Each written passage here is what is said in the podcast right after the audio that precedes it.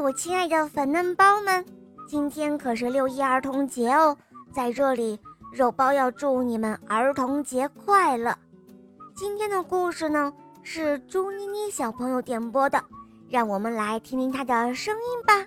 大家好，我叫朱妮妮，我今年四岁半了，我来自沈阳，我喜欢小肉包童话《恶魔岛狮王复仇记》。我也喜欢《萌猫森林记》。今天我想点播的故事名字叫《放飞小鸟的国王》。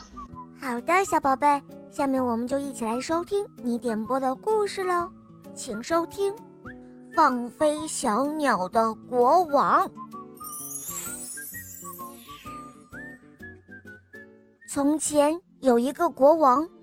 他住在一座豪华的宫殿里，这里有很多的金子，用也用不完。这里有很多的仆人，替他做完所有的事情。仆人们还陪他在花园里散步、做游戏。天气好的时候，国王会去王宫花园里的池塘边钓鱼；下雨的时候，他就会在宫殿里享受吃喝玩乐的生活，每天晚上都有歌舞晚会，桌子上会堆满了好吃的东西，真是吃也吃不完。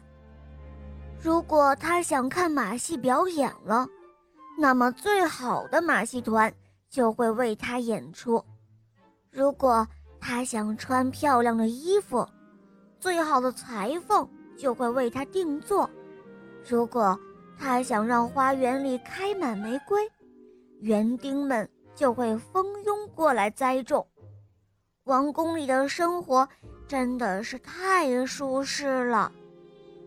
可是，这样舒适的生活，国王却并不觉得快乐。他难以忍受这日复一日没有一点变化的生活。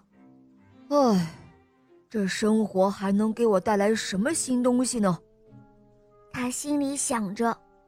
我是国王，我已经拥有了一切，我是世界上最富有的人，心情却一点也不好，我一点也不觉得幸福。有一天早上，一只小鸟停在窗台上，唱着动听的歌。国王惊喜地听着。他从来没有听过这样动听、这样迷人的歌声，他让人当场就抓住了小鸟，把它关在了笼子里。可是从那以后，小鸟就闭上了嘴巴，再也不唱歌了。国王叫来珠宝匠人，用黄金做了一个漂亮的鸟笼子，上面还点缀着宝石。但是小鸟还是不唱歌。为了让小鸟快乐起来，国王命令仆人找来了最好的鸟食，还让小丑给小鸟表演节目。但是小鸟还是不唱歌。终于有一天，国王失去了耐心，把那不听话的小鸟扔出了窗外。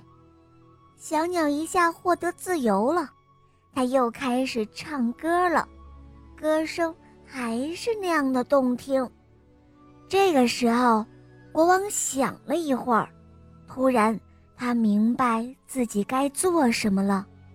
他整理了一些生活必需品，装进了背包，把其他全部财产都送给仆人们，然后他唱着歌。离开了王宫，国王第一次真正的感受到了幸福。好了，宝贝们，今天的故事肉包就讲到这儿了。祝妮妮小朋友点播的故事好听吗？嗯，你也可以找肉包点播故事哦。更多好听的故事，可以在公众号搜索“肉包来了”，在那儿关注我，或者在喜马拉雅搜索“小肉包童话《恶魔岛狮王复仇记》。还有我的同学是夜天使，让小肉包和狮王雷霆带你一同畅游神秘的童话世界吧。好啦，小宝贝，我们一起跟小伙伴们说再见吧，好吗？小朋友再见了，么么哒。嗯，伙伴们，儿童节快乐！我们明天再见，么么哒。